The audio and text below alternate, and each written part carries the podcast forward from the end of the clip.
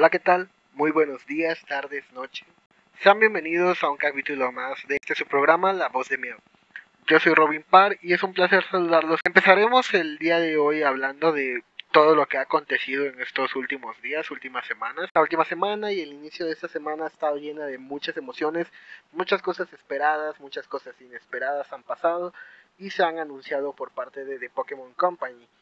Para empezar me gustaría hablar un poco acerca del Community Day de Vidril, ya que en lo personal noté una diferencia descomunal entre este community a los dos anteriores.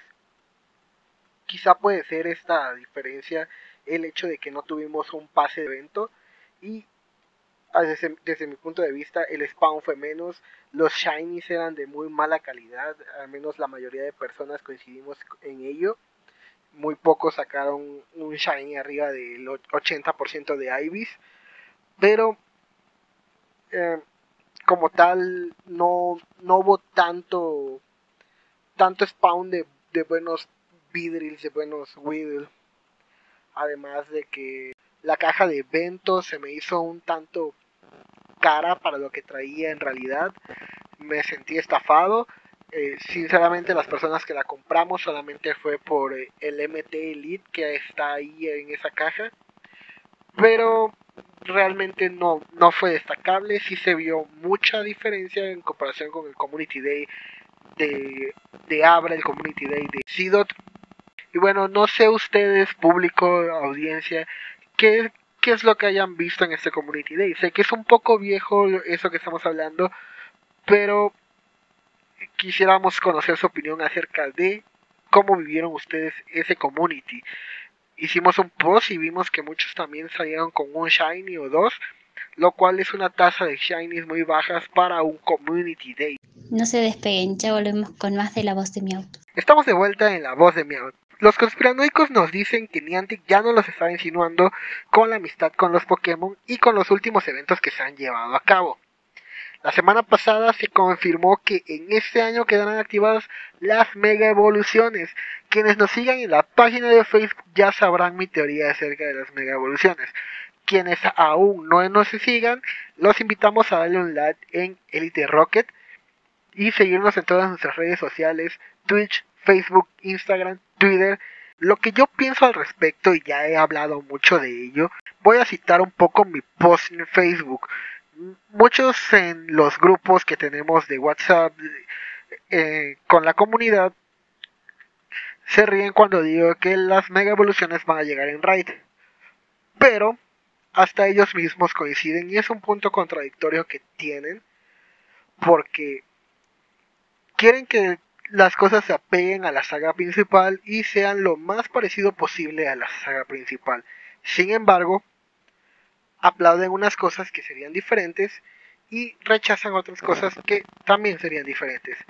Ejemplo, dicen que las mega evoluciones van a necesitar un nerfeo, ya que van a someter el juego a un cambio radical, van a romper el meta muchos pokés con, con su mega evolución y no se sabe todavía ciencia cierta cómo es que se va a aplicar el proceso de mega evolución y las mega evoluciones.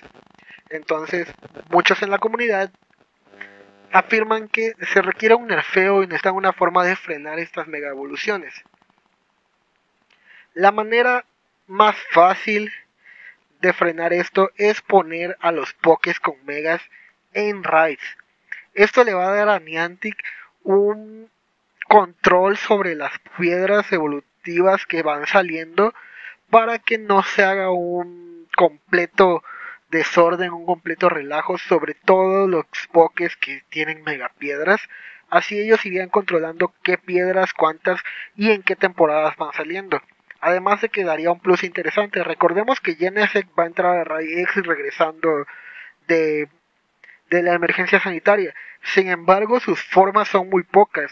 Así que no estaría de más pensar que va a venir un Mewtwo con megapiedra Y y un Mewtwo con megapiedra X a Ray X. Esto por un lado ayudaría a que el Poké más roto con mega evoluciones tarde un poco en llegar al juego y nivele las cosas. Otra de las cosas por las que pienso es porque ya en el GoFest habló desde mucho antes que iba a haber raids especiales. No sabemos a qué se refieren con raids especiales, pero posiblemente sea eso. La teoría que tengo es que las raids especiales van a ser pokés que tienen mega evolución y en la recompensa te van a dar tanto la piedra como al poke. Insisto, esta es una manera de nerfeo que va a hacer que todo vaya más lento y pausado y que no se vea tan desequilibrado el meta de copas de, de, de Go Battle League. Sin embargo, mis compañeros dicen que no. Piden un nerfeo, pero no les parece un nerfeo. Argumentan que eso frenaría demasiado la aparición de las mega evoluciones, pero piden que de otra manera se frene. Como tal, no entiendo yo esa parte, pero bueno. Eso es como yo creo que van a aplicar las mega evoluciones. Se rumora que Pokémon oscuros no van a poder mega evolucionar, aunque en esto ya se hizo un conflicto con Niantic y los seguidores. Explico, según los juegos no son canónicos, los Pokémon oscuros no tienen emociones porque su corazón está cerrado. ¿Qué quiere decir? Que los Pokémon oscuros no deberían de por qué poder estar de tu compañero y generar puntos de corazones como los que tenemos actualmente. En lo personal ya tengo un Snorlax oscuro con 4 puntos de corazones y si aplicáramos la lógica de los juegos en que se basan, no tendría por qué haber generado ni siquiera un corazón. Esto ya es un conflicto porque lo más seguro es que cuando lleguen las megas, los Pokémon oscuros como Magua el Oscuro, Metagross oscuro, Salamence oscuro, Pinsir oscuro, etc, etc, no van a poder tener mega evoluciones. Esto sin duda va a generar mucho conflicto porque hay quienes tienen buenos pokés oscuros, shinies, que van a entrar en, en, estas quejas constantes con Niantic por no permitir que los oscuros puedan mega evolucionar lo cual tiene sentido porque para las mega evoluciones se pide un lazo fuerte de emociones entre entrenador y Pokémon. Y como comentaba hace poco, los Pokémon oscuros no tienen emociones, por lo cual sería imposible que mega evolucionen. Pasando a un siguiente punto, en la entrevista de hace unos días se volvió a mencionar la importancia de los pases remotos y las raids especiales que se van a llevar a cabo en el GoFest diciendo que son parte importante de este evento. Ok, aquí muchas personas no, no están de acuerdo con mi punto de vista. Dicen que Niantic va a poner cualquier cosa en esas redes. Yo sigo firme a mi creencia porque es lo más lógico y viable que veo para que lleguen las megas a Pokémon Go. No sé cuándo nos darán más noticias acerca de esto. Como todos estoy en espera de saber qué es lo que pasa. Y en cuanto den alguna noticia, se la estaremos informando. Hablando del GoFest, como todos saben, el costo del pase es de casi 300 pesos. Y desde que salió se armó un debate de si vale o no la pena. Desde un punto personal vale la pena por el aumento en probabilidad shiny, Pokémon regionales que no tendremos oportunidad de conseguir a menos que pues volemos, ya sabes, Fly y todo eso. Pero yo lo veo muy viable, principalmente porque está más barato que pases de GoFest presenciales y, no, y tenemos ese plus de que no vamos a tener que gastar en avión, hospedaje, transporte en la ciudad y entradas a otros lados como restaurantes, eh, transporte, etc, etc. Yo lo veo muy rentable, no sé por qué las personas lo, les molesta tanto. Quizás es porque ya se habían acostumbrado a los pases baratos de eventos como el, pase de los Reyes, el pase de Genesec, pero hay que recordar que el pase de, los Reyes solo daban a Reyes y nada más, no traían nada interesante. El pase de Genesec fue muy barato y traía a Durant, un regional que no está en nuestra región, valga la redundancia, y eso lo hizo un super plus. Realmente tener a un Pokémon singular y un Pokémon regional por un costo tan barato fue un boom. Sin embargo, fue una mala jugada porque ahora el pase del GoFest se hace demasiado caro. ¿Ustedes qué piensan? ¿Ya compraron su pase? ¿Lo comprarán? ¿Creen que vale la pena? Déjenlo en los comentarios en la caja de Facebook, en Instagram o igual pueden mandarnos un mensaje a alguno de los grupos de WhatsApp o en el servidor de Discord. Y ahora una pausa musical. Volvemos más rápido de lo que Robin se queda sin polos estelares.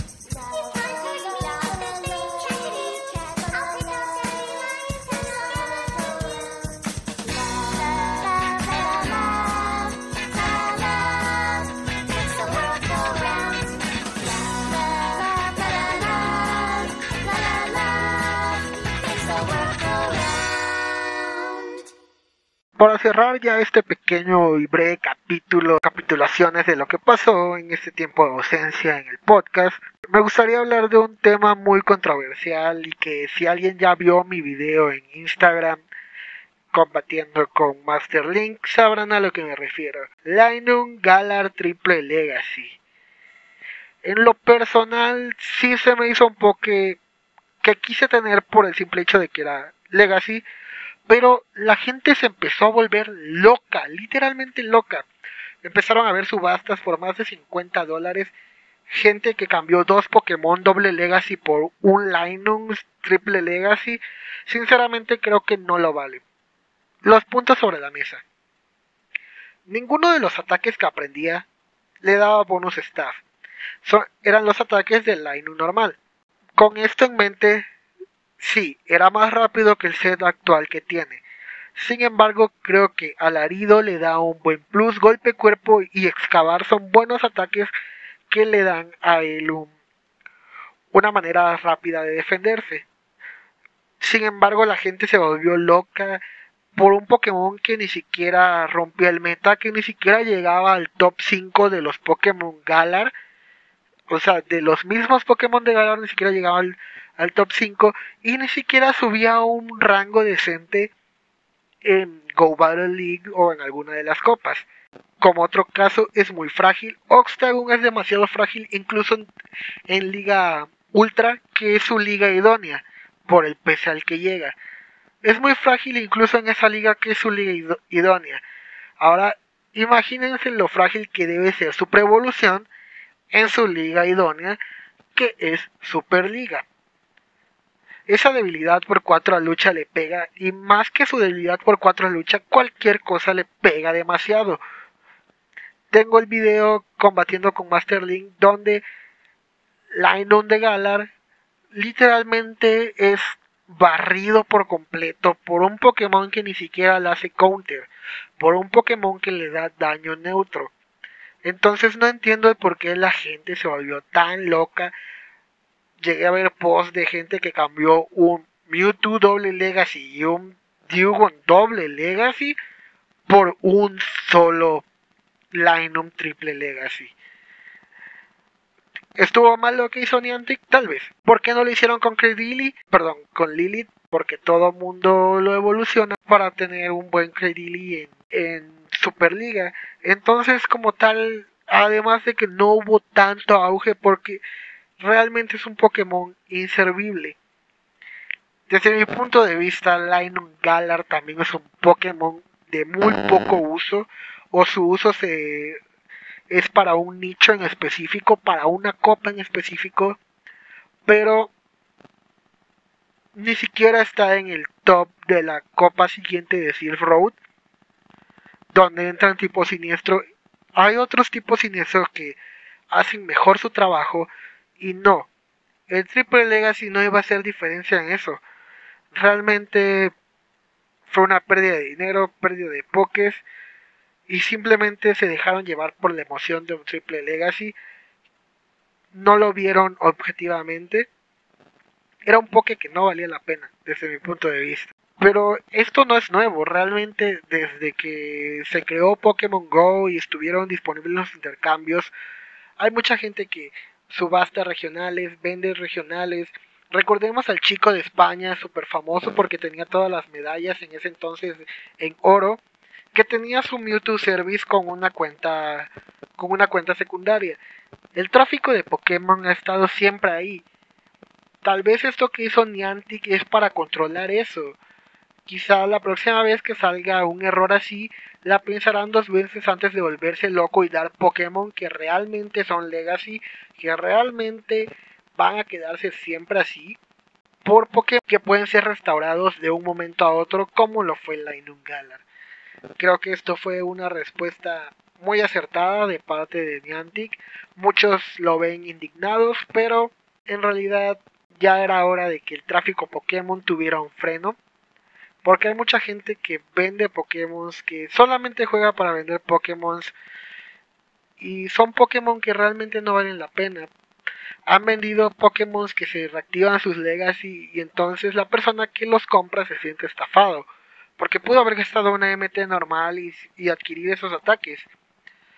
ha pasado muchas veces y hasta que esto no tenga un freno real, seguirá pasando. Porque la gente se va a seguir dejando llevar por es un Legacy raro y seguirá comprando Pokés y haciendo el tráfico de Pokés rentable para este tipo de personas que lamentablemente solo se dedican a eso y en la mayoría de los casos estafan a las personas. Y bueno, antes de finalizar el programa, me gustaría enviar unos saludos para Gaysan K. Asis, que nos pidió un beso, un beso enorme de parte de la administración de Elite Rocket. Un besote. Un besote. Un besote a donde te guste. bueno, yo, yo. Otro saludo para. ¿A quién? Pues, ah, es que Juan dijo que donde le gustaba yo se lo mando en la mejilla. Ah, ok, pues allá cada quien, ¿no? o sea, donde se quiera Yo le mando el beso, se lo pongo donde quiera. Este, ¿quién más, quién más, Robbie? ¿Quién más, Robbie? Otro saludo para Dana Ishtar, la hermana perdida la de... hermanita de Mari. La hermanita perdida de Mari. Otro saludo para Michelle Aguirre. Ah, Michelle Aguirre, saludos, saludotes. También para Josué Padilla Lira. Eh, Lira, Lira. No sé qué rima con Lira, pero saludotes. Y bueno, aquí nos, nos detuvimos un poquito porque no sabemos japonés, eh, mandarín. Ah, la chica de nombre japonés. lo que sea. Este, nos dimos a la tarea de, de traducir tu nombre, si no es el nombre correcto, una disculpa, fue lo que nos arrojó el traductor. Así que un saludito para Macías Salís. Un saludote. suponemos que ese es su nombre, pero es la chica de nombre japonés. nuestra fan destacada japonesa. Destacada japonesa. Otro saludito para Dante Monroy y Steven Hitchcock. Saludos, Dante. También, también para Shadow Buenji y José Valdemar Nájera. Saludos También para otro saludo para José Ramos Cruz y Joaquín Puruguay. para Ricardo Alba y Jorge Luis, ellos sí son fan destacados de la página. A ver, ¿quiere, tenemos y ahora vamos con saluditos para la gente de Instagram. Un saludo para Alberto Castillo. Saludos. Saludos. Braulio, Braulio Saavedra. Bien. Cristian Grijalva. Y por último tenemos un saludo ahí un poco raro porque es para Iliana saludos, saludos, saludos a esa guapetona. Y por último vamos a hacer un saludo a una personita que le dio eh, corazoncito a nuestro último post en Twitter, que es Alberto Mendoza. Saludos, saludos. Un saludo, enorme. Síganos en Twitter, es muy importante. Listo, ¿eh? chicos. Bueno, no es tan importante, pero deberían de hacerlo, no sé por qué no lo han hecho. Este, y pues saludos a todos los que siguen la página. Este, y pues díganos qué, qué, cosas nuevas quieren ver en, la, en, la, en, el podcast, si quieren algún podcast especial, eh, si quieren que hablemos de un tema en particular, dejen sus preguntas, con gusto se las vamos a responder, porque queremos hacer algo así como un QA de, de, preguntas y respuestas, eh, respondiendo a cosas random de Pokémon. Y pues, eh, no sé qué otra cosa, Robin. Eh, estamos preparando un torneo para los seguidores de la página y para, también para nuestro, nuestra audiencia del podcast, seguidores en Instagram y en Twitter. Así que estén al pendientes de todas las publicaciones respecto a ellos, ya que muy pronto estaremos jugando con ustedes y transmitiendo las partidas tanto este. en todas nuestras redes sociales como en Twitch. Ah, sí, este se va a poner bueno, ¿eh? para que echen un PvP contra nosotros. Defendemos. Somos malillos, este, pero nos defendemos. Y pues síganos en Discord, agréguense a nuestro grupo de Discord. Si quieren entrar a los grupos de Ritz de León, eh, manden mensaje a la página, igualmente al del PvP. Eh, síganos en Twitter, Instagram, Facebook, Twitch. En, en Grind, no, en Grindr no. no, pues ahí no. no. no. se crean, ¿eh? ¿Cuál es el otro? Tinder. ok. ah, ahí sí síganos, por favor. Eh, ok, y pues con esto terminamos la voz del meow de esta semana. Eh, fue un gusto haber, que nos, haber hablado y, bueno, dado nuestras ideas. Esperemos que nos sigan la próxima semana. Escúchenos un poquito más. Eh, esto fue la voz del meow y pasen una excelente semana. Adiós, chavos. Bye. Hasta luego. Bye. Nos en un carro.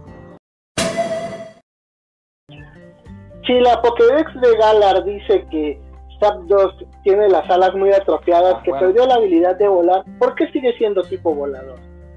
Mm, yo creo por la misma razón de que Doduo es un Pokémon volador y no tiene alas. de la evolución.